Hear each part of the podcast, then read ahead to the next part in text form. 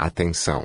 Este episódio não é recomendado para esquerdistas, comunistas, socialistas, progressistas, egoístas, feministas, mimimimistas, petistas, MSTistas, ecologistas, ateístas e globalistas. Possui conteúdo sensível para a geração esquisita.